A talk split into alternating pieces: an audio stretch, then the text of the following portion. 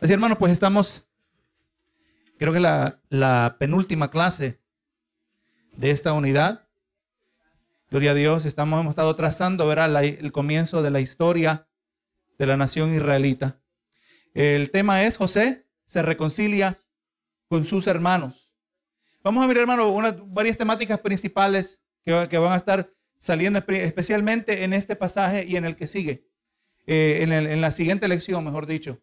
En este pasaje vamos a estar mirando eh, lo que se nos presenta un ejemplo de lo que es el poder de Dios en un individuo, aleluya, que es capaz de perdonar en vez de guardar rencor. Vemos aquí el ejemplo, ¿verdad?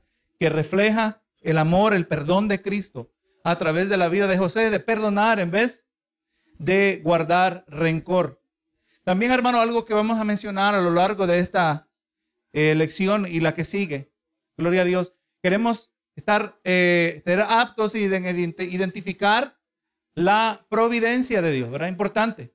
La providencia de Dios, la providencia de Dios que se refiere a, específicamente a la manera que Dios eh, guía, protege, eh, dirige su creación. Gloria a Dios. Cómo Él dirige todo para el cumplimiento de sus propósitos. Dios bien puede usar los individuos en el proceso de cumplir sus propósitos, cómo Él puede usar la naturaleza. Pero vamos mirando eh, aún en las historias, en los relatos de la vida de Jesús, cuántas veces verá, eh, miramos a Jesús en la barca con los discípulos, pero uno de los participantes de esa historia era la tormenta. ¿Verdad que sí? Sin la tormenta no hubiera habido la lección que aprendieron los discípulos. Así que Dios, hermano, en su providencia canaliza todo, absolutamente todo, toda circunstancia, todo para decir que en Dios no hay casualidades. Nosotros decimos la expresión, da la casualidad. Era solo para expresar que hay una coincidencia, pero nosotros sabemos que en realidad no hay casualidades. No creemos en la suerte. No creemos también en las cosas que, son al chiripón, a la chiripa. ¿Verdad que sí? Dios gobierna todos los casos. Hermanos, están en los proverbios. Proverbios nos dice que aún Dios controla el rodar de los dados. Amén.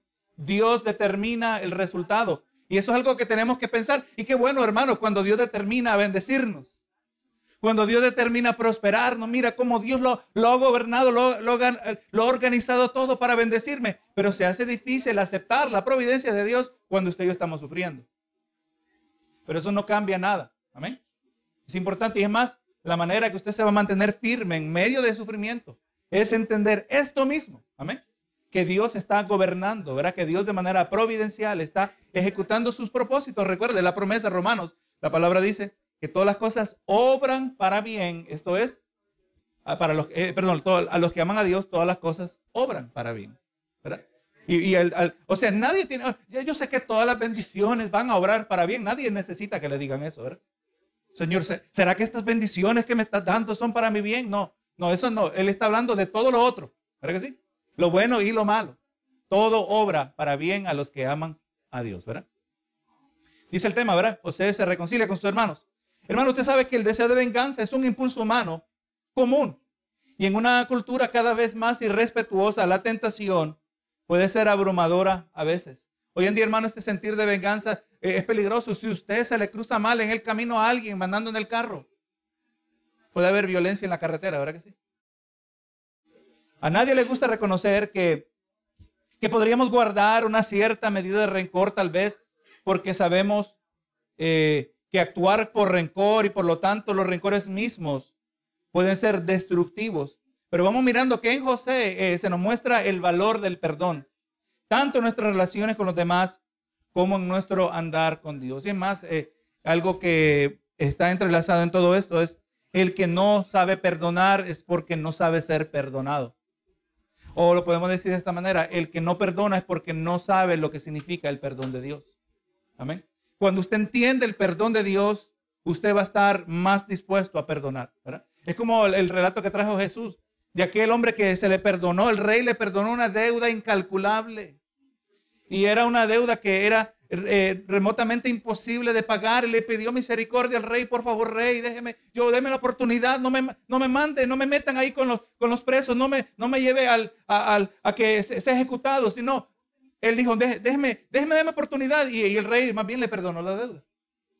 Y salido de este hombre, se encontró con un siervo que le debía dinero a él, una deuda más pequeña. Y se repite la escena, pero en vez de perdonarle la deuda, eh, lo mandó, ¿verdad? Que lo, lo mandó lo preso. Gloria a Dios, el rey se dio cuenta y lo mandó con los verdugos. Gloria a Dios, esta es la realidad, hermanos, así somos nosotros. Ignorando la magnitud de la deuda que nos fue perdonada a nosotros, no queremos perdonar deudas más pequeñas. No importa, nadie, cualquier cosa que le hayan hecho en esta vida, esa deuda de esa persona hacia ustedes sumamente inferior a la que usted y yo le debíamos a Jesucristo. Amén. Es importante estos conceptos que los entendamos. Eh, nuestros, nuestra verdad central es Dios quiere que las familias, las familias terrenales y las familias de Dios estén unidas en torno a su palabra. Eh, como hemos estado mirando, hermano, hemos estado mencionando que es sorprendente cómo el Dios Todopoderoso realiza sus perfectos propósitos a través de personas torcidas. Amén a través de personas dañadas. Podemos trazar, hermano, desde Jacob. Jacob traicionó a su hermano Esaú, engañó a su padre, tuvo que huir, su hermano lo quería matar. Imagínense qué peor situación familiar. Jacob, el mentiroso, el suplantador, como era su nombre. Yo no sé por qué le pusieron ese nombre, pero le cabía bien. Este hombre también fue engañado, Jacob. Eventualmente Dios le cambió el nombre, ¿verdad? Una nueva naturaleza que recibió de parte de Dios. Y todavía él siguió cosechando, ¿verdad?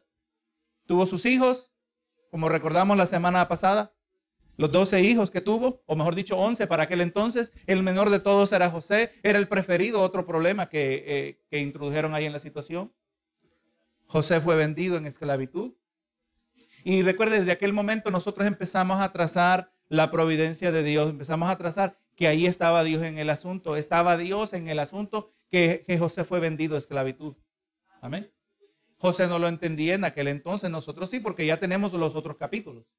Pero él lo único que podía hacer es confiar. De la misma manera, usted solo tiene el, capítulo actual de su vida, usted no sabe los capítulos que vienen. A usted le toca igual que a José, le toca confiar en el Señor. Amén.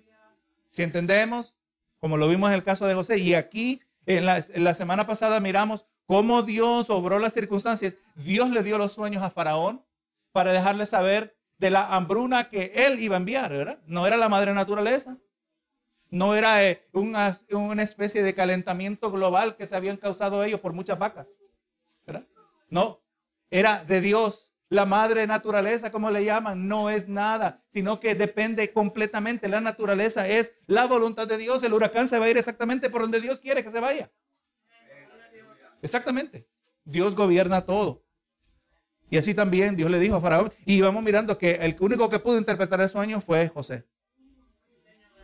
Fue colocado como el segundo al mando del, imperio más poderoso en aquel entonces, de Egipto. Y ahora la escena que nos llega es que ya llegó el hambre. Ahora vamos a estar mirando el capítulo 44. Pero vamos entendiendo que esta es la escena, ver el contexto donde ya eh, eh, los hermanos de José, por providencia de Dios, y este era el plan original de Dios para todo esto. De, proteger a la familia del pacto. Amén. Los torcidos hermanos de José que habían hecho una matancina, ¿se acuerda? Si no, se lo dejo tarea que lo busquen. Los hermanos torcidos eran la familia del pacto. Eran, habían hecho una, una matanza. Pero Dios tenía propósitos. Así también, no importa qué torcidas hayan sido nuestras vidas, Dios tiene también propósito con nosotros, ¿verdad? El versículo clave según de Corintios 13, 11. Por lo demás, hermanos, tened gozo. Perfeccionados, consolados, sed de un mismo sentir y vivid en paz. Y el Dios de paz y de amor estará con vosotros. Este hermano es un mandamiento, ¿verdad? Gloria a Dios. Tiene que haber armonía. Tiene que haber armonía en la familia de sangre y especialmente en la familia de la fe. Amén. En la familia de la fe. Lo que nos caracteriza es que siendo de diferentes trasfondos, a veces de tantos diversos países, y a veces nuestra cultura podría ser tan, tan distinta, pero lo que nos une es algo que es, es palpable, el amor de Cristo, ¿verdad? La sangre de Cristo que nos ha lavado. Y la gente viene y dice, aquí hay algo diferente. Aquí hay algo diferente. Aquí no se están señalando el uno al otro, aquí no se están criticando, aquí no se están menospreciando, aquí no se toleran esas cosas. Esas cosas se, trabajan en el nombre del Señor porque tiene que haber amor en el cuerpo de Cristo. ¿Cómo no vamos a ir al cielo y estando peleados, hermano? Pero lo he mencionado. Siempre me viene la escena cuando yo estaba pequeño y me peleaba con mi hermano. Y tenía que agarrar a uno por un lado y al otro por el otro. Dios no nos va a mandar al cielo así. ¿Verdad que sí? Meter a uno por allá, qué rico. Oye, José, Juan, Pedro, por favor, Pedro, no dejen que fulano se cruce al otro lado del cielo, porque ya saben lo que se va a armar. Eso no va a pasar, hermano. Ni mancha ni arruga. Amén. O los dos peleoneros no llegan o solo uno va a llegar. Pero los dos no van a llegar así en esa condición, ¿verdad? Dependiendo quién empezó la pelea. También, hermano, nuestras metas en esta mañana es que podamos examinar eh, que la historia de la reconciliación de José con sus hermanos puede enseñarnos acerca de reconciliarnos con los demás en la actualidad. Ahí tenemos un ejemplo. Segundo, que podamos identificar los principios en la historia de José que afirman que Dios cumple sus promesas, incluso a través de seres humanos imperfectos, como ya hemos estado mencionando. Tercero, que podamos orar, que Dios traiga restauración y unidad a los miembros del cuerpo de Cristo. Usted sabe, hermano, que Romanos 12, 21 puede ser uno de los versos más desafiantes de la Biblia. Dice, no seas vencido de lo malo, sino vence con el bien el mal. Normalmente nos enfocamos en la primera mitad del versículo, pero la segunda mitad puede ser más difícil. ¿Qué hacemos cuando las personas nos tratan mal? Cuando nos odian, cuando chismean, cuando, eh, cuando chismean sobre nosotros, cuando dañan nuestra reputación o, nos, nos arrebatan algo. ¿Qué sucede cuando se salen con la suya y sufrimos como resultado? ¿Qué es lo que hace un cristiano en esa situación? Estas preguntas no son fáciles, porque hay muchas razones aparentemente legítimas para devolver el mal con el mal, el mal con el mal. José tuvo la oportunidad de hacer esto mismo en Génesis 44 y 45. Es más, le voy a decir, hermano, nosotros, hermano, ¿en, qué pacto estamos nosotros? Decimos, estamos en el nuevo pacto. ¿Estamos bajo la ley o estamos bajo la gracia? Bajo la gracia, dice el hermano. Pero nada más le hacen una. Y se cambia al, bajo, al antiguo pacto. Y dice, no, no, ojo por ojo, diente por diente. ¿Cómo es, verdad? El, cristiano que es del nuevo pacto, que entiende que ahora vive bajo la gracia, pero nada más le hacen una, el que me la hace me la va a pagar. Cambia de pacto. Gloria a Dios, no, no, eso no funciona así. Damos gracias al Señor que Dios a nosotros no nos trató ojo por ojo, diente por diente. Amén. Si no, ninguno de nosotros estuviera aquí. Es más, comenzamos y de repente Dios cambiara ojo por ojo, diente por diente, o hubiéramos eliminados vez tras vez, porque ¿quién de nosotros no peca?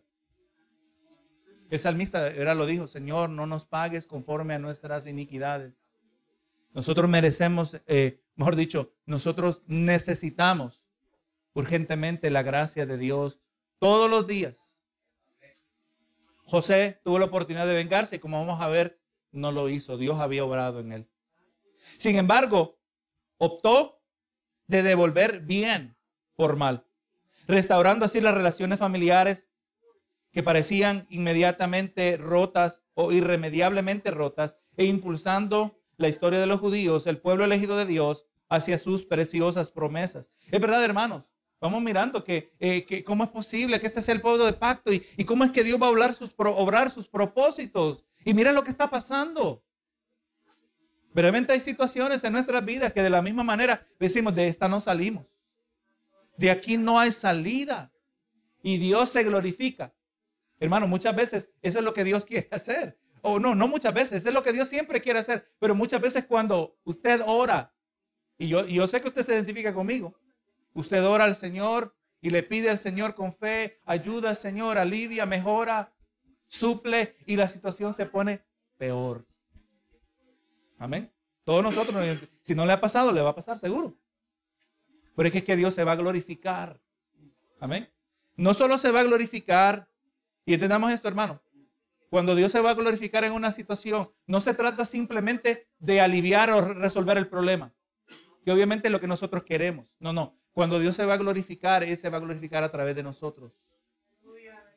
Allí trae más gloria. Amén. Porque usted dice, ¿qué gloria tiene? Que oramos por fulano y fulano se murió. ¿Qué gloria trae eso? Uno diría, ver Si solo está considerando eso. Pero no, cuando miramos a los creyentes envueltos en esa situación y cómo ellos claman al Señor y estaban orando, pero al final hubo la pérdida y dice, Jehová Dios, Jehová quitó, sea el nombre de Jehová bendito. ¿Es el Señor glorificado allí? El hecho que fulano se murió, quisiéramos que no se haya muerto. Pero no quiere decir que Dios no se puede glorificar. Dios se glorifica a través de la obediencia de sus hijos. Que demostramos que verdaderamente le amamos. No, porque, no solo por lo que Él nos da, sino por quien Él es. Ahí está la bendición, hermano. Y qué bueno cuando le glorificamos en las circunstancias y el Señor también en su misericordia nos concede la petición, ¿verdad? Él también lo hace. Pero entendamos, sepa, Dios se va a glorificar. Eso seguro. Así que hermano, vamos mirando que han pasado muchas cosas desde la última vez que vimos a José en el capítulo 41 de Génesis. El hambre alcanzó a la familia de Jacob, obligándolos a ir a Egipto por alimento. Y vemos que eventualmente cuando ellos llegaron a Egipto, José reconoció a sus hermanos, pero ellos no lo reconocieron.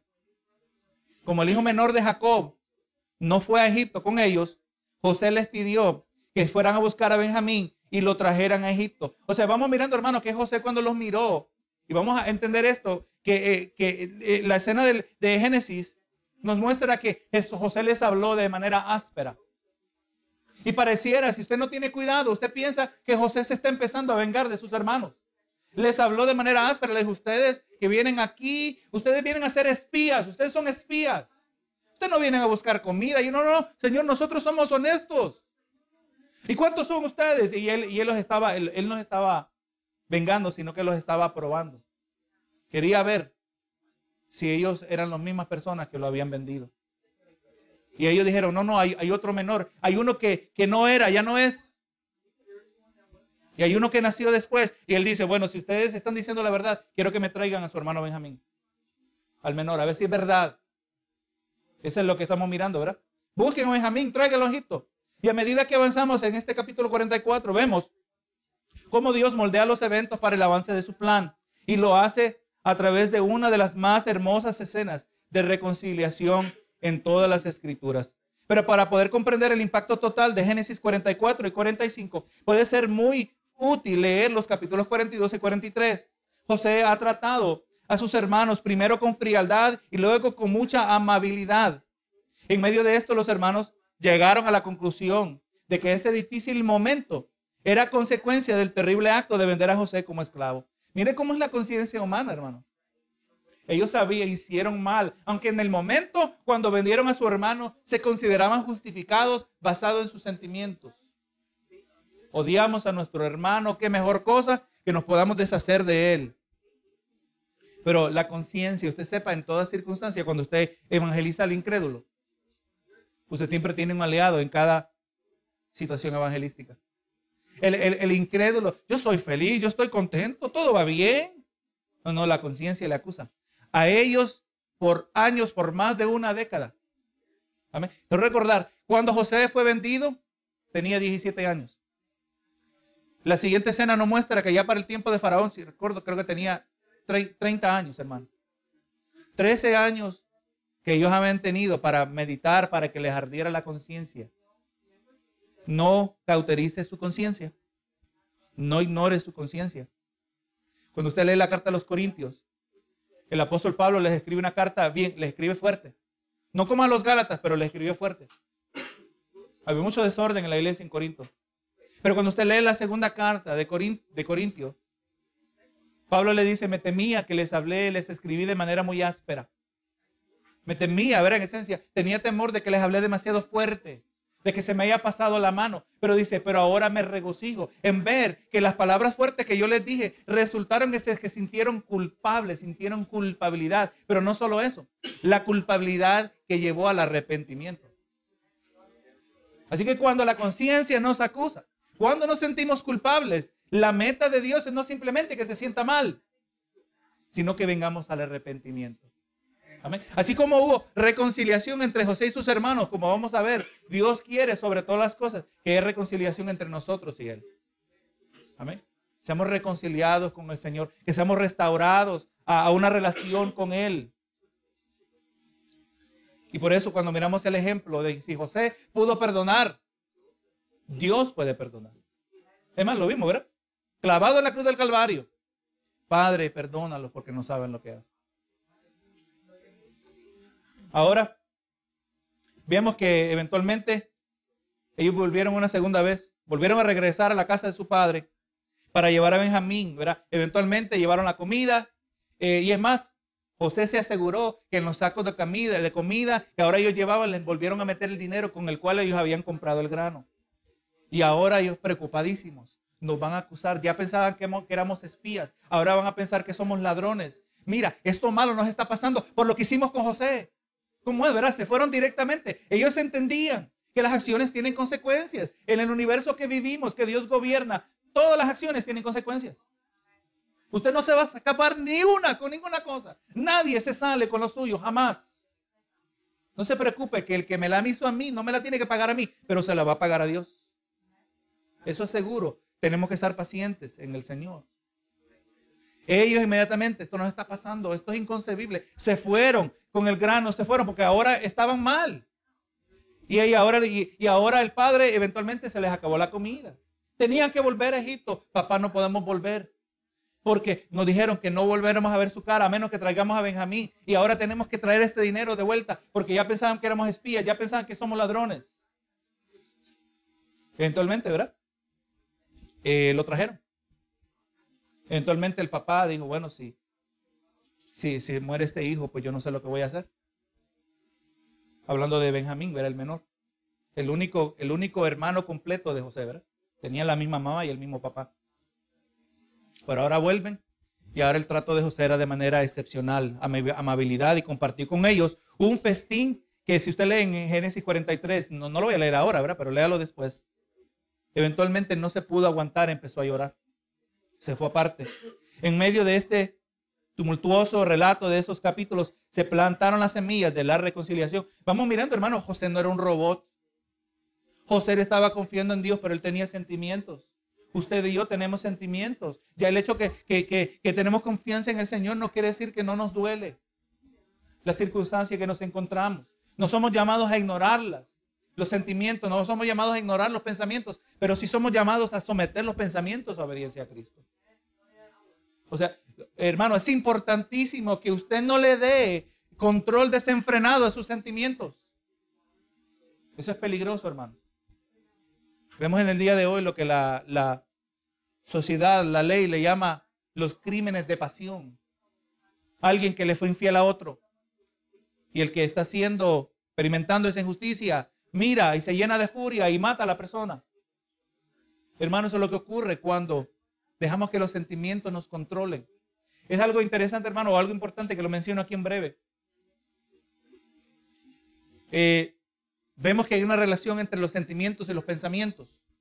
Y para la mayoría de las personas son sus sentimientos que determinan lo que ellos van a pensar, pero para el cristiano es al revés para el cristiano son nuestros pensamientos que eventualmente dictan cuáles serán nuestros sentimientos. O sea, eh, eh, Dios me dice que debo amar a mi enemigo. O como yo siento un profundo afecto por el que me hace la vida de cuadritos. ¿Pero que no se siente así? El que me hace la vida difícil, mira, ahí viene, qué, qué bueno que llegó este que me hace la vida tan difícil. Usted no se siente así, pero la palabra dice que ame a su enemigo. Enemigo porque él quiere ser enemigo suyo. ¿verdad? Usted tiene que tratarlo como que siente el sentimiento. Y pero lo sorprendente es que la obediencia en actuar, Señor, yo sé que yo no me debo sentir así, así esta persona, debo amarle. Usted se sorprende, usted descubre en lo que hace el Espíritu Santo, que cuando usted obedece la palabra de Dios y hace lo que Dios dice, sus sentimientos empiezan a cambiar. Y, y más, donde usted tenía algún rencor o remordimiento hacia una persona, cuando usted dice, señores, esta persona se va a ir al infierno, tú más bien empiezas a sentir compasión. Eso es lo que debe ocurrir. O sea, no son los que los sentimientos que gobiernan nuestros pensamientos, son nuestros pensamientos en Cristo Jesús que gobiernan nuestros sentimientos. O sea, usted experimenta intensidad de emociones, pero eventualmente hay que traerlo bajo control. La palabra le llama a eso que tengamos templanza. La palabra le llama a eso que tengamos dominio propio. Amén. José, hermanos, todo este tiempo, pero tenía sentimientos. Y vemos que cuando empezó a llorar se fue aparte. Tenía que desahogarse. Todos así hemos sido hechos. Vámonos aquí, hermanos, a, a Génesis, capítulo 44. Vemos que Génesis 44 comienza cuando José y sus hermanos están concluyendo el gran banquete que José les ha preparado. Mientras los hermanos, pero mientras los hermanos creen que regresarán a Jacob con grano y quizás lo más importante con su amado hijo, su amado hijo Benjamín. Pero vamos mirando que José tiene otro plan. Y, algo de escena, hermano, es que cuando están en el banquete, todos se miraban los unos a los otros, porque a, a Benjamín se le daba mucho más comida que a los otros. Amén. Oye, ¿por qué el trato especial? Este es el hermano amado de José. No fue parte de la traición, el hermano de su padre y de su madre. ¿Verdad que sí? Y hijo de su padre y madre. Eh, eh, eh, sangre en completo en todo el sentido. Amaba a este hermano, no lo conocía, pero lo amaba. Y esta es la escena, ¿verdad? Leemos aquí en, en Génesis 44. Dice, mandó José al mayordomo de su casa diciendo, llena de alimento los costales de estos varones, cuánto puedan llevar, y pon el dinero de cada uno en boca de su costal. Y pondrás mi copa, la copa de plata, en la boca del costal del menor, con el dinero de, su trigo. E, e, hizo como dijo José. Así que vamos, ver, esos son los planes. Y de esta manera vamos mirando que José estaba empezando a preparar el escenario para que los hermanos eh, enfrentaran el mismo dilema que enfrentaron con él. Abandonarían, ellos estaban dispuestos a abandonar a su hermano Benjamín en Egipto, como lo habían hecho con José, o, se negarían a traicionarlo. Verso 3. Venida la mañana, los hombres fueron despedidos con sus asnos, habiendo ellos salido de la ciudad de, de la que aún no se habían alejado. Dijo José a su mayordomo, levántate y sigue a esos hombres y cuando los alcances, diles, ¿por qué habéis vuelto mal por bien? ¿Por qué habéis robado mi, por qué habéis robado mi copa de plata? ¿No, ¿No es esta en la que bebe mi Señor y por la que suele adivinar? Habéis hecho mal en lo que hicisteis. Cuando Él los alcanzó, les dijo estas palabras. Así que vemos, los hermanos no llegaron muy lejos. Antes de, que la, trampa que José comienza eh, antes que la trampa de José comenzara a desarrollarse. El mayordomo los alcanzó. Nos dijo el verso 5, ¿verdad? Que, que la copa era la copa de adivinación. Eso no es lo que le dijo José al siervo, ¿verdad? El José, el siervo le, agregó eso. Una copa que se usaba para adivinar. Y eh, dando a entender que eh, la práctica era en aquel entonces que se invertía vino en la copa y, o agregando otro líquido se derramaba el, líquido en, la tierra y se analizaban los diseños en la superficie para adivinación. Esa era la práctica de Egipto. Gloria a Dios, sabemos nosotros que José no hacía eso, ¿verdad? Pero eso quizás lo agregó el mayordomo para enfatizar la seriedad de lo que habían hecho, supuestamente, ¿verdad? La copa se la habían robado. Verso 7 dice, ellos le respondieron, ¿por qué dice nuestro Señor tales cosas? Nunca tal hagan tus siervos, he aquí. El dinero que hallamos en la boca de nuestros costales te volvimos a traer desde la tierra de Canaán. ¿Cómo pues? Habíamos de hurtar de tu casa, de casa de tu señor, plata ni oro. Aquel de tus siervos, de quien, en quien fuere hallada la copa, que muera. Y aún nosotros seremos siervos de mi señor. Aquí eh, estaba tan confiado de que no había pasado esto. Pero se arrepintió.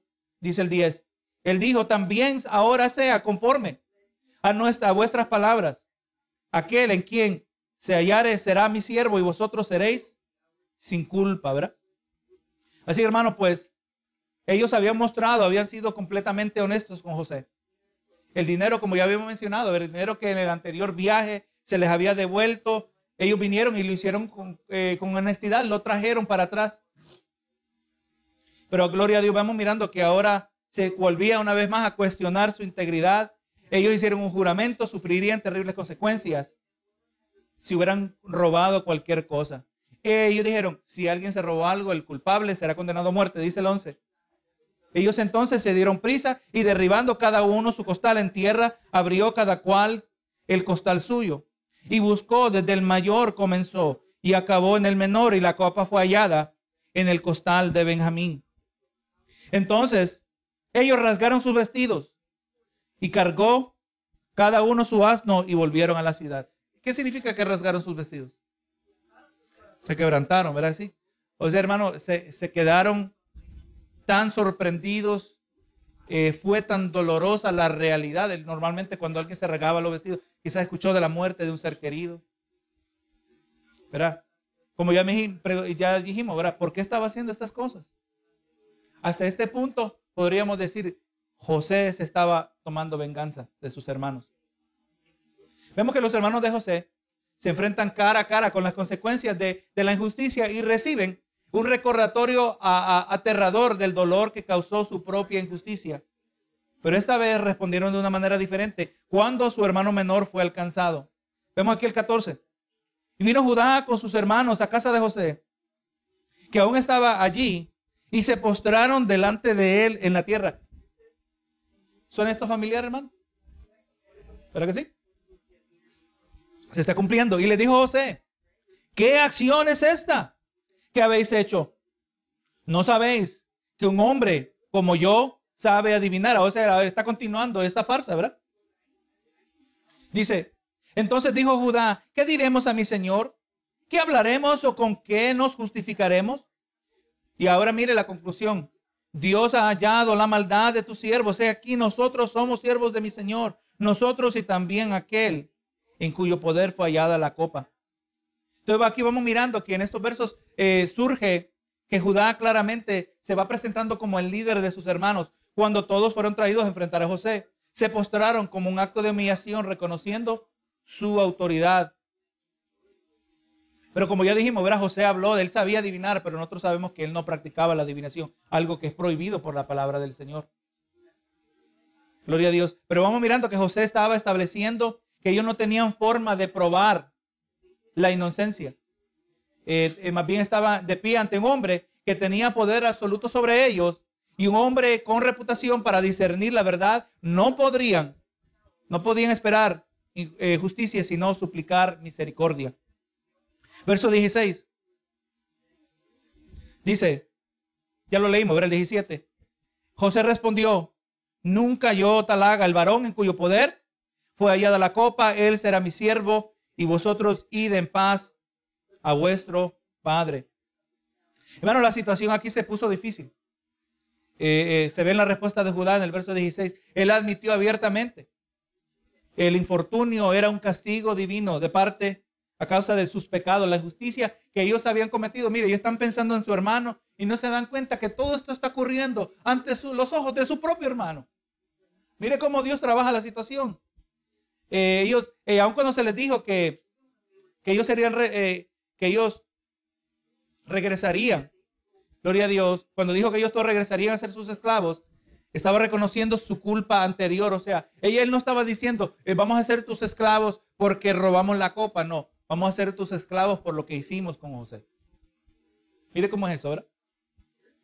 José respondió y nunca dijo que nunca lo iba a hacer esclavos. Ellos eran inocentes. Solo el culpable, solo Benjamín se iba a quedar en Egipto. Los demás podrían volver en paz. Y sin embargo, José dijo esto sabiendo que la paz no era posible si Benjamín no, eh, se quedaba. José estaba en cierto sentido obligándolos a revivir los eventos de años anteriores. Ahora la pregunta es, ¿seguirían el mismo curso? Es lo que está haciendo, lo está probando. Está tratando de, de entender qué es lo que ha pasado con sus hermanos en los últimos años. Verso 18. Entonces Judá se acercó a él y dijo, ay Señor mío, te ruego que permitas que hable tu siervo una palabra en oído de mi Señor y no se encienda tu enojo contra tu siervo, pues tú eres como faraón, ¿verdad? Qué intimidante estar ante alguien que tiene tanto poder que con solo una palabra una persona era muerta, ¿verdad? Mi Señor preguntó a su siervo diciendo, ¿tenéis padre? o hermano, y nosotros respondimos a mi Señor, tenemos un padre anciano y un hermano joven, pequeño aún, que le nació en su vejez, y su hermano suyo, y un hermano suyo murió, y solo quedó, y solo él quedó de los hermanos, de los hijos de su madre, y su padre lo ama. Tú dijiste a tus siervos, traédmelo, y pondré mis ojos sobre él. Y nosotros dijimos a mi Señor, el joven, no puede dejar a su padre, porque si lo dejare, mi eh, su padre morirá. Así es de serio, ¿verdad? Esto era serio si se le muere este hijo a Jacob, el hombre se iba a morir de tristeza. Y dice a tus siervos, si vuestro hermano menor no desciende con vosotros, no veréis más mi rostro. Aconteció pues que cuando llegamos A mi padre, tu siervo, le contamos las palabras de, de mi Señor. Y dijo nuestro padre, volved a compraros un poco de alimento. Y nosotros respondimos, no podemos ir. Si nuestro hermano, si nuestro hermano va con nosotros, iremos. Porque no podemos ver el rostro del varón si no está con nosotros nuestro hermano menor. Entonces tu siervo, mi padre, nos dijo, vosotros sabéis que dos hijos me dio a luz mi mujer. El uno salió de mi presencia y pienso de cierto que fue despedazado y hasta ahora no lo he visto. Y si tomáis también a este de delante de mí y le aconteciese algún desastre, haré descender mis canas al dolor, con dolor al Seol. Ahora pues, cuando vuelva, yo tu siervo, mi padre, si el joven no va conmigo, con su vida, como su vida está ligada a la vida de él, sucederá que cuando no vea al joven morirá y tus siervos harán descender las canas de tu siervo, nuestro padre, con dolor al Seol. Entonces vamos mirando, hermanos, en todo esto es, hay mucho sufrimiento. Porque si José han pasado más de 10 años y todavía él siente el dolor de la pérdida de su hijo. José había experimentado también incalculable dolor, haber, sido traicionado, vendido, eh, siendo esclavo, eventualmente prisionero. Y ahora que había sido puesto en una posición de, autoridad, el, dolor es una realidad, hermano, entendamos. El Señor Jesús lo dijo, en el mundo tendréis aflicciones. El dolor en este mundo nos recuerda, aunque sea dolor dentro de la voluntad de Dios, nos recuerda que el mundo en el que vivimos está caído. Amén. No se acomode demasiado. Recuerde, el, apóstol Pedro dice que nosotros somos peregrinos en esa tierra, ¿verdad? Eh, eh, no, no, eche muy profundas raíces, no pierda todos sus recursos en lo terrenal cuando está descuidando los recursos espirituales. Lo más importante no es el dinero, aunque el dinero es necesario. Pero la palabra dice que Dios es la prioridad, ¿verdad? Más buscad primero el reino de Dios y su justicia. Y las cosas que nosotros en verdad necesitamos serán añadidas. Vamos mirando, ¿verdad? Aquí, hay, aquí hermano está diciendo, aquí está Judá hablando, mira, Señor, casi le está llamando rey. Señor rey, si, si Benjamín se queda aquí, mi papá se muere. Así de, de, debilitante había sido el dolor de la pérdida de José. Y, encima de todo, la conciencia a ellos les tenía que remorder porque ellos fueron la causa de eso. Y ahora, en manos de ellos, está el potencial de darle la última puñalada a su propio padre, ¿verdad? Y por eso vemos la, la pasión de, José. Dice el 32, como tu siervo salió por fiador del joven con su padre diciendo, si no te lo, te lo vuelvo a traer, entonces yo seré culpable ante mi padre para siempre. Vemos que se hizo responsable. Te ruego, por tanto, que quede ahora tu siervo en lugar del joven, por siervo de mi Señor, y que el joven vaya con sus hermanos. Porque ¿cómo volveré yo a mi padre sin el joven? no podré por no ver el mal que le sobrevendrá a mi Padre. Ahora, gloria a Dios, vamos que ahora la historia empieza a cambiar. Hermano, nosotros sabemos que Dios nos llama a mostrar misericordia. Esta fue la enseñanza de Cristo. En Mateo 5.7 dice, era bienaventurados los misericordiosos. Más tarde instruyó a Pedro que nuestra voluntad de perdonar debe ser ilimitada. Pedro dice bien generoso, debemos perdonar siete veces, siete veces estamos dispuestos a perdonar, dice Pedro. No, no, no vas a perdonar siete veces, sino setenta veces siete. Una manera eh, creativa para decir, tu capacidad para perdonar debe ser ilimitada. Y no 70 veces siete en toda una vida. Que es más, usted no cree que alguien le va a ofender a usted 490 veces. En una vida. Nadie. Pero Jesús está hablando de en un día. En otras palabras, nunca termine de perdonar. Nunca deje de perdonar. Es importante que meditemos acerca del perdón. El perdón no significa automáticamente que usted confíe en esa persona. Amén. La confianza es algo que se debe ganar, se debe restaurar con el tiempo, con la conducta. El hecho que yo perdón, lo perdoné no quiere decir que ahora confío en él. Amén. El, el hecho que que perdoné, no quiere decir que ahora esa, eso que ocurrió fue extirpado de mi memoria. Perdonar en un sentido, hay que aclarar. Muchas veces en un sentido práctico, perdonar significa olvidar, pero no en el sentido literal. La memoria usted no la puede borrar, pero perdonar quiere decir que usted nunca jamás lo va a volver a sacar en cara. Amén. ¿A Dios se le olvida alguna cosa?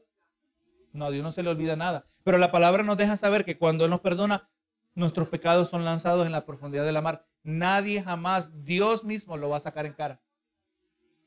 Hermano, cuando usted perdona, perdone de verdad. ¿Te acuerdas cuando me hiciste esto? Yo sabía que lo iba a volver a hacer. Entonces no perdonó porque lo volvió a sacar en cara. Hay que tratar cada acción. Como le dije, ¿verdad? El hecho que perdona no quiere decir que automáticamente confía. Todo requiere un proceso. Gloria a Dios. Pero vemos que Pedro era llamado, todo creyente era llamado a perdonar de manera limitada. Y las palabras pueden ser difíciles, pero estas palabras pueden ser difíciles de poner en acción. Y vemos que en Génesis 45, José nos muestra la, la clave de la misericordia y el perdón. Reconocer que nuestro Señor tiene nuestra vida en sus manos. Aquí vamos a ver un detalle importante. Que José, ¿por qué José fue prosperado? ¿Y por qué José pudo perdonar? Él entendía algo acerca de los propósitos de Dios. En Génesis 45 se nos presenta el momento culminante en que todos los eventos de los capítulos 42 al 44 eh, confluyen para revelar algo sorprendente. Se resuelven años de sufrimiento, dolor, injusticia. Y ahora el maravilloso plan de Dios sumerge ileso. Capítulo 45, verso 1. Ya no podía, ya José, contenerse. Escucha, corre lo que acaba de decir. Está diciendo Judá, por favor, Señor, déjeme a, mí en su lugar. No, no permita que sea Benjamín que se quede aquí. Si, si Benjamín se queda, mi papá se muere. Pero el papá de Judá era el mismo papá de José. José, yo, no puedo causar que mi papá se muera de tristeza, ¿verdad? Y dice, ya no podía ya José contenerse delante de todos los que estaban al lado suyo y clamó, hacer, hacer salir de mi presencia a todos. Y no quedó nadie con él. Al darse a conocer José a sus hermanos, entonces se, se dio a llorar a gritos y oyeron los egipcios y oyó también la casa de Faraón. Imagínense, hermano, todo lo que José tenía embotellado todo este tiempo. Y hermano, lo más probable es que no había nadie con quien él podía hablar esas cosas. Todo estaba embotellado y ahora llorando a gritos. Y él dice el 3, y dijo José a sus hermanos, yo soy José. ¿Vive aún mi padre? Y sus hermanos no pudieron responderle porque estaban turbados delante de él. En otras palabras, hermanos, se quedaron con la boca abierta en su mente esto nunca hubiera sido posible. Nunca se hubieran imaginado que el que habían vendido como esclavo ahora tenía autoridad para matarlos. Así que después del discurso de Judá, Judá, José ya no podía contener sus emociones. Y vemos que ahora cuando se les pregunta, vive, y, y es más, hermano, esta es la primera vez que les hablan en su idioma. Todo este tiempo era a través de un traductor. Y ahora de repente, todo lo que ellos habían hablado entre ellos pensando que él no les entendía y ahora termina hablando el mismo idioma de ellos. Y ahora habla, es como que se quitó, solo con hablar es como que se quitó la máscara. ¿Verdad que sí? Su cara era la misma, la parecía que era un egipcio, estaba vestido, maquillado como un egipcio. Se rapaba la cabeza, él tenía la apariencia de un egipcio, pero al hablar en el idioma es como que en ese momento se quitó la máscara y ellos no le supieron contestar. Gloria a Dios. Leamos estos versos 4 y 5. Preguntando, ¿verdad? Él preguntó, ¿vive mi padre? Entonces dijo José a sus hermanos, acercaos ahora a mí. Y ellos se acercaron y él dijo, yo soy José, vuestro hermano, el que vendisteis. Yo no sé, hermanos, si esas palabras como que yo las estaba escuchando en cámara lenta. Como que le estaba metiendo una puñalada en cámara lenta, le estaba recordando, ¿verdad? Pero mire este detalle, eso es importantísimo aquí. Yo soy el que vendisteis para Egipto. O sea, ustedes lo hicieron, ¿verdad? Ahora pues, no os entristezcáis, ni os pese de haberme vendido acá, porque para preservación de vida me envió Dios delante de vosotros. Vamos mirando aquí, hermano, algo que es humanamente eh, difícil o casi imposible de entender cómo funciona. Porque Ustedes me vendieron, ustedes son responsables de lo que hicieron, pero Dios estaba en control. era la voluntad de Dios. Era la voluntad de Dios que los hermanos lo vendieran. ¿Verdad que sí? Pero cuando a nosotros nos está pasando, se nos hace difícil pensar que es la voluntad de Dios. Es importantísimo que entendamos que cuando vienen las calamidades en este mundo caído en el que vivimos, que entendamos, que identifiquemos, que reconozcamos los propósitos de Dios. Recuerda, hermanos, Dios no está trabajando sus propósitos y dice, bueno, mira, aquí está el plan principal de salvar al hombre, pero aquí tengo una serie de mini, planes, eh, micro planes. Tengo un plan con este fulano, con esta familia, aquí por allá. Tengo otro plan. No, no, todos son parte de un mismo plan. Lo que Dios hace en su vida contribuye hacia el plan principal, la redención de la humanidad. Todo lo que usted y yo pasamos son el propósito para formarnos, obviamente para salvarnos, pero también para usarnos. José eh, eh, no se imaginaba que siendo esclavo estaba siendo colocado en una posición favorable para ser usado de parte de Dios. Se nos hace difícil a nosotros cuando estamos sufriendo, cuando estamos gimiendo, cuando nos estamos acercando al Señor, pensar que el Señor nos está preparando para ser usados. Pero tenemos que entender eso. Todo obra para bien. ¿Para quiénes? Para los que aman a Dios. O sea, podemos decir así, me dieron malas noticias. ¿Y qué digo yo? Todo va conforme a su plan. No va. Si, Dios es soberano, nadie puede desviar los planes de Dios. ¿Sabías ahora? Si alguien puede desviar los planes de Dios, si alguien los puede alterar, entonces Dios no es soberano. No, no, pero el Dios que, que reina, el Dios de la Biblia es, tiene control absoluto. Y en eso yo encuentro mi confianza. Porque no solo es soberano y todopoderoso, pero Él es bueno. Él es lento para la ira, y grande en misericordia. Amén. Eso es lo que, si no fuera bueno, tuviéramos un tremendo problema. Pero el Dios que servimos es bueno. Hermano, el perdón de José es asombroso en varios sentidos. Había sido perjudicado de una manera tan cruel, separado de su padre y de su madre que tanto lo amaban. Y ahora después de muchos años tenía la oportunidad de vengarse de sus hermanos sin temor a represalias. O sea, lo mandó a matar y Faraón no iba a cuestionar nada. Si lo mató, tenía razón para matarlos. Y ya miramos, ¿verdad? Que él podía fabricar toda clase de acusaciones y nadie cuestionaba. Todos los siervos eran fieles. Pero vemos que José era un hombre piadoso. Pero recuerde, este José no es el mismo José que contaba los sueños. José había pasado por un proceso. ¿Qué proceso le está pasando el Señor a usted? ¿De qué manera está el Señor cultivando la humildad en su corazón? Oh, sepa, Dios le estaba cultivando en los hermanos de José. ¿Pero que sí? Se humillaron. No se dieron cuenta que estaban realizando el cumplimiento de los sueños que había tenido José década y pico antes. Gloria a Dios. Hermano, no resistamos los procesos del Señor. Hay situaciones que nos vienen como, como eh, eh, a causa de como consecuencias de nuestro descuido, nuestro, nuestro propio pecado. Eh, y esas también son parte del proceso de Dios para que aprendamos la lección, para que no volvamos a caer en lo mismo. Y por eso es importante que haya consecuencias. Pero hay otras que son parte de la vida de obediencia. Son parte de nuestra santificación. Somos duros, hermanos. Somos tercos. Si el Señor nos bendice mucho y tan rápido, es posible que nos olvidemos de Él. Pero el Señor tiene que seguir obrando en nuestra vida. Y es sorprendente ver cómo José, teniendo toda habilidad, quizás, quizás la tentación le habrá venido, ¿verdad? El pensamiento, mira, aquí están en tus manos. Pero más bien él entendió que esto era la voluntad de Dios, dice el 6. Pues ya ha habido dos años de hambre en medio de la tierra y aún quedan cinco años en los cuales ni habrá arada ni ciega. Y Dios me envió delante de vosotros, para preservaros posteridad sobre la tierra y para daros vida por medio de gran liberación. Dijo en el verso 4, ustedes me vendieron. Dijo aquí en el verso 7, Dios me envió. ¿Cómo es eso, verdad? Está hablando de la misma cosa. Ustedes me vendieron. Ustedes me hicieron una maldad. Pero ahora ya entiendo que Dios me envió. Hermano, eh, conozcamos su verdad. Entendamos el carácter de Dios. Si usted no entiende el carácter de Dios, usted jamás podrá entender estas cosas. Usted se va a mantener estancado, se va a mantener frustrado, se va a mantener debilitado.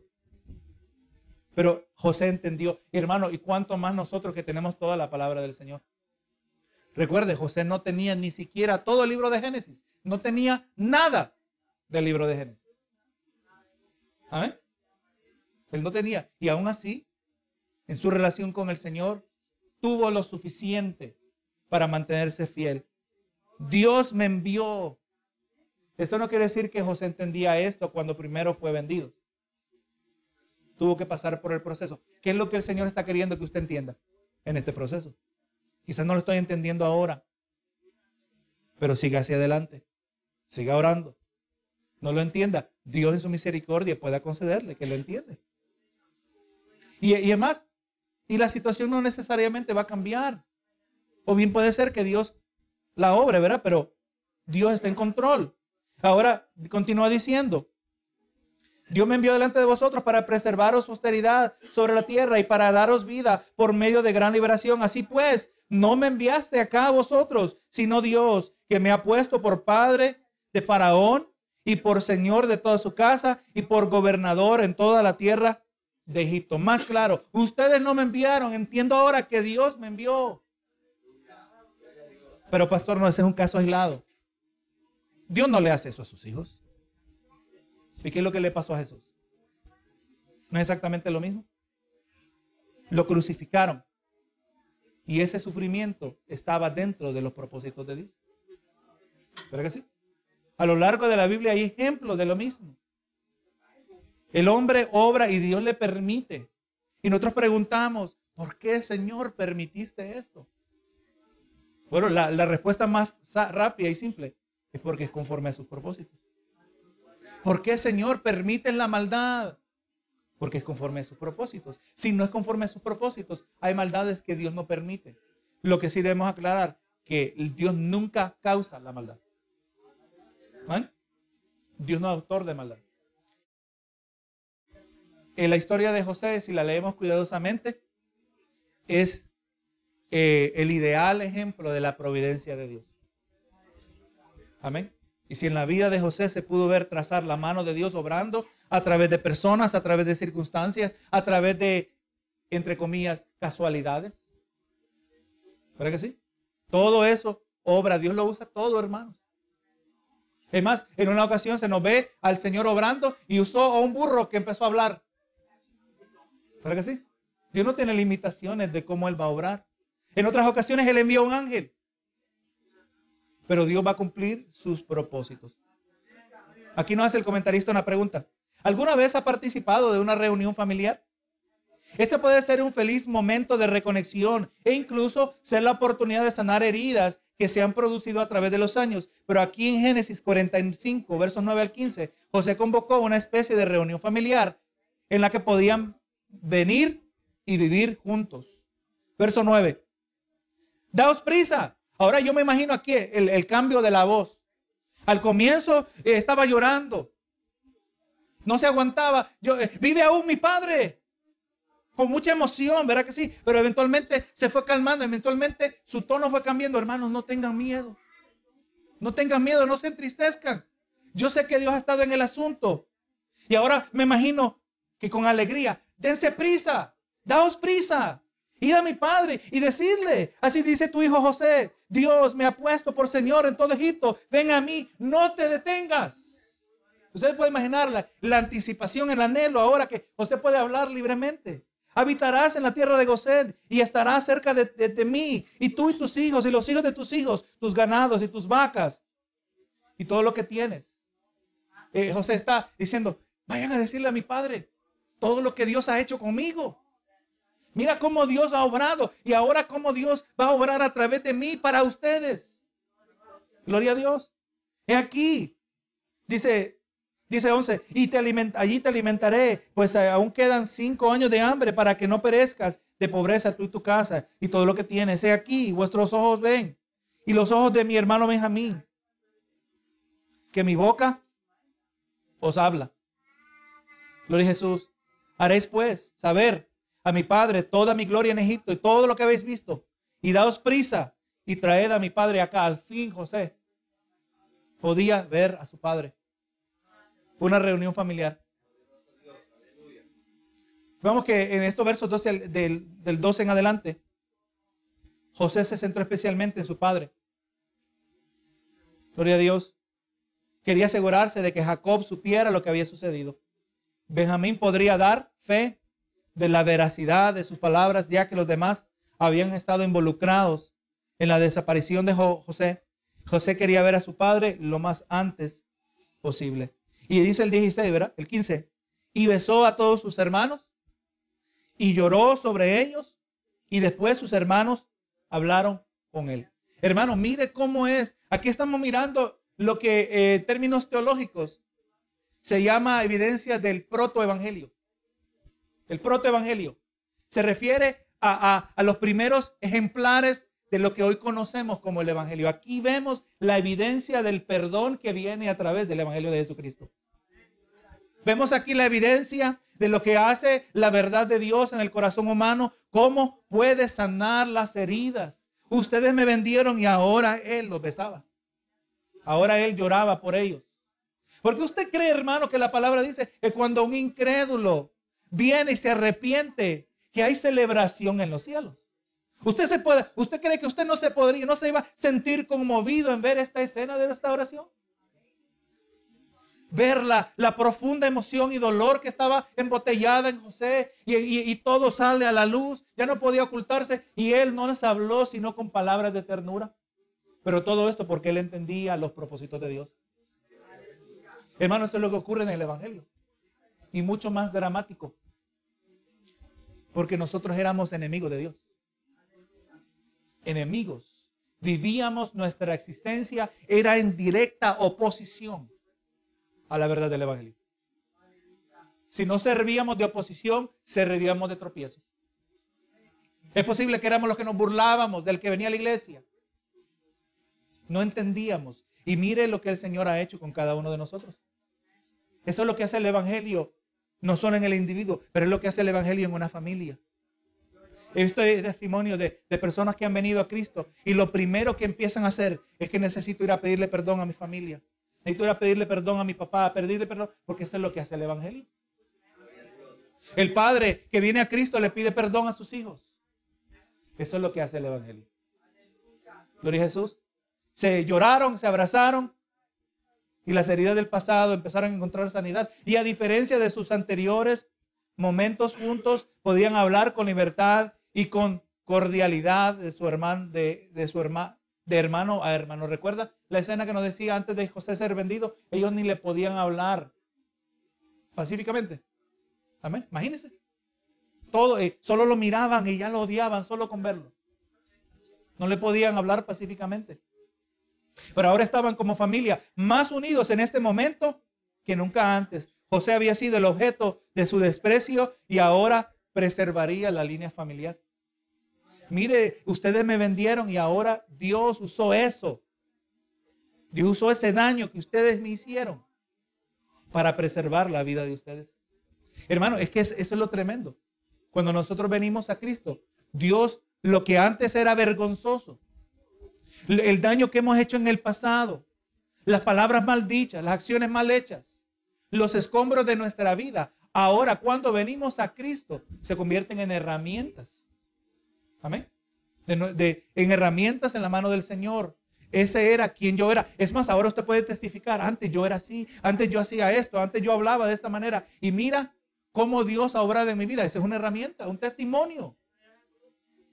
O sea, cuando venimos al Señor, nuestra vida deja de ser un desperdicio. El apóstol Pedro dijo, eran rescatados de vuestra vana manera de vivir. Eso fuimos rescatados. Y Dios ahora el pasado que teníamos, el pasado vergonzoso, lo puede usar para su gloria. Vamos a leer aquí los últimos versos. Dice el 16. Y se oyó la noticia en la casa de Faraón diciendo, los hermanos de José han venido. Y esto agradó a los ojos de Faraón y de sus siervos. José contaba con el favor de Dios. Hermano, sepa que cuando usted anda en obediencia, Dios a usted le otorga su favor. Y muchas veces los mismos incrédulos no saben por qué a usted lo favorece más que a otros. La gracia, el favor de Dios. Este rey pagano que no conocía a Jehová se agradaba de lo que estaba pasando aquí. Dice, y dijo Faraón a José, di a tus hermanos, haced esto, cargad vuestras bestias e id y volver a la tierra de Canaán. Y tomad a vuestro padre y a vuestras familias y venid a mí, porque yo os daré lo bueno. Mire, mire cómo Dios le había puesto favor, ¿verdad? A través de José. Le daré lo bueno de la tierra de Egipto y comeréis de la abundancia de la tierra. Faraón fue inteligente, él sabía que Dios había obrado a través de, de José. La tierra de Egipto había sido preservada y ahora este muchacho especial, a causa de él, la familia de José era especial en la tierra de Egipto. Le voy a dar de lo mejor, es lo que está diciendo para ¿verdad? Dice el 19, y tú manda, haced esto, tomaos de la tierra de Egipto carros para vuestros niños y vuestras mujeres y traed a vuestro padre y venid y no os preocupéis por vuestros enseres, lo que van a comer, porque la riqueza de la tierra de Egipto será vuestra. Y lo hicieron así los hijos de Israel. Y les dijo José, y les dio José carros conforme a la orden de Faraón, y les suministró víveres para el camino. O sea, José en su limitado poder también, porque no era Faraón. Y le dijo, vayan, así como fueron, vuelvan en su mente. Pero ahora ellos se fueron de lujo. ¿Para que sí? Los mandó el equivalente, los mandó en limosinas. Se vinieron en burro, no sé si era burro, era, pero se vinieron en burro y estaban volviendo en limosinas. Lo mejor de Egipto. Ahora, si hubiera habido duda de que esta historia era verdadera, ahora imagínense a ellos llegando en carrozas de Egipto. Con una con aire de mucha importancia. Ahora eran gente importante, ¿verdad? Porque usted ve a alguien que se está bajando de una limusina y se, tiene que ser alguien importante, ¿verdad? Gloria a Dios. Y así lo hicieron. Dice el 22, y cada uno de cada uno de, todos ellos dio mudas. A cada uno de todos ellos dio mudas de vestidos. Y a Benjamín dio 300 piezas de plata y cinco mudas de vestido. Y a su padre envió esto, 10 asnos cargados de lo mejor de Egipto y 10 asnas cargadas de trigo y pan y comida para su padre en el camino. Y despidió a sus hermanos y ellos se fueron. Y él les dijo, no riñáis en el camino. No se pongan a pelear no se pongan a discutir. Él estaba anticipando, ¿verdad? Eh, que podría haber nacido un conflicto a causa de esto, ¿verdad? mira, eh, porque ellos siendo humanos, ellos todos no necesariamente habían nacido de nuevo. Para este entonces podemos decir que José había nacido de nuevo. Tenía que ver, su carácter había sido transformado. No se nos dice el momento, pero vemos la evidencia, ¿verdad? Porque por su fruto los conoceréis. ¿Usted quiere ver a alguien nacido de nuevo? Alguien, no es alguien que habla bonito. Es uno que actúa con obediencia. Su vida es marcada por obediencia al Señor. Y ahora le dijo, no riñáis. Y subieron de Egipto y llegaron a la tierra de Canaán, a Jacob su padre, y le dieron las nuevas diciendo, José vive aún. Y él es Señor de toda la tierra, en toda la tierra de Egipto. Y el corazón de Jacob se afligió porque no los creía. Es imposible, ¿cómo es esto? No es que se había muerto, se había sido y, no es que solo se murió, había sido despedazado lo que había pensado él, Era Una bestia, una fiera. Y ellos le contaron todas las palabras de José que él les había hablado. Y viendo Jacob los carros que José enviaba para llevarlo, su espíritu revivió. Entonces dijo Israel, basta, José mi hijo vive todavía, iré y le veré antes que yo muera. Gloria a Jesús. No todas las historias en la tierra, hermanos, tienen un bonito fin, así como este, ¿verdad? En la tierra. Pero toda historia tiene un bonito fin cuando llegamos al cielo. Amén. Esa es nuestra confianza. Es más, Dios un día permita, vamos a ver estas personas eh, cara a cara. ¿Cómo te sentiste, José? ¿Cómo te sentiste, Jacob? Explícame. ¿Cómo te sentiste cuando te dijeron que tu hijo no estaba muerto? Se revivió este hombre, mire la bendición. Y sepa, hermano, José hasta grande parte todavía estaba experimentando, había engañado y fue engañado también. Había engañado. O muchas veces, hermanos, muchas de esas consecuencias, no, Jacob, ¿quién dije? José, ¿verdad? Jacob había engañado y ahora fue engañado y ahora el Señor en su misericordia lo restauró. En su vejez pudo morir feliz. Hermano, solo Dios puede hacer esto, el que gobierna a través de todas las cosas de manera incontrolable, que nadie puede alterar de manera inalterable. Eh, ahora eso, vamos a terminar con esto, hermanos. Dios es soberano y Dios de manera providencial controla todas las cosas. ¿Qué papel juegan las oraciones de los creyentes? Si el plan de Dios nadie lo puede alterar para bien o para mal, que más para bien nadie puede, más bueno que lo que Dios ha escogido no se puede establecer. ¿Qué lugar tienen las oraciones? La palabra claramente dice que debemos orar. Y como hemos mirado en el pasado, hemos entendido que si Dios es omnisciente, que todo lo sabe, y como Él siendo omnisciente, que todo siempre lo ha sabido, Él no espera como nosotros para tomar decisiones. Nosotros muchas veces tomamos decisiones en vivo y a color. ¿Verdad que sí? En el momento. Porque no conocemos el futuro. Dios no solo conoce el futuro, pero determina el futuro. Así que las decisiones de Dios las toma desde la eternidad. Cristo es el Cordero inmolado desde antes de la creación del mundo. Así que si ya Dios determinó el curso que va a correr la historia humana y aún nuestras propias historias, Efesios Dios dice que creados en Cristo Jesús, para buenas obras, obras las cuales Él preparó de antemano para que anduviéramos en ellas. Entonces, que si todo ya está decidido, ¿qué tiene que ver la oración? ¿Para qué orar? Diría uno. Número uno, hay que orar porque la palabra lo dice, orar sin cesar. Y no solo debemos orar, la palabra dice que debemos orar insistiendo como la viuda que recibió justicia del juez malo. Y aquí donde se expresa la grandeza de Dios. Dios en su sabiduría aunque gobierna de manera absoluta, de manera providencial, ejecuta sus propósitos, nadie puede cambiar, de, nadie puede alterar, pero en su sabiduría Él ha determinado que su providencia, escuche bien esto, así como Él controla la naturaleza para cumplir sus propósitos, en su providencia controla la naturaleza, pero también su providencia se expresa a través de las oraciones de sus hijos. Escuche bien esto, hermano. Así como Dios usa, canaliza la naturaleza, así Él usa y canaliza las oraciones de sus hijos. ¿No es Él el que le inquieta orar? ¿Verdad que sí? ¿No es Él el que a usted muchas veces lo deja sorprendido, que usted oró con una intensidad que usted no se daba? Oye, ¿de dónde salió esta oración? Porque Dios obra de manera providencial a través de las oraciones de sus hijos.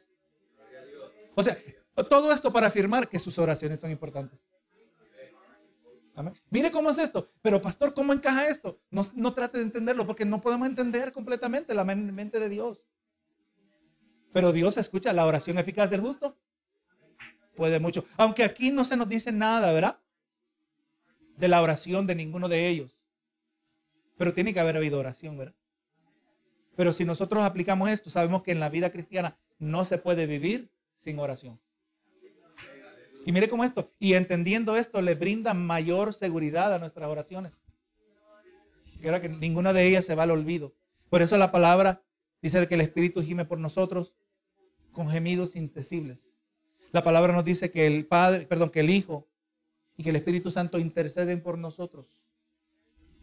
O sea, nosotros estamos en el centro del plan de Dios y Dios obra su voluntad a través de nuestras oraciones cuando nuestras oraciones están queriendo hacer la voluntad de Dios.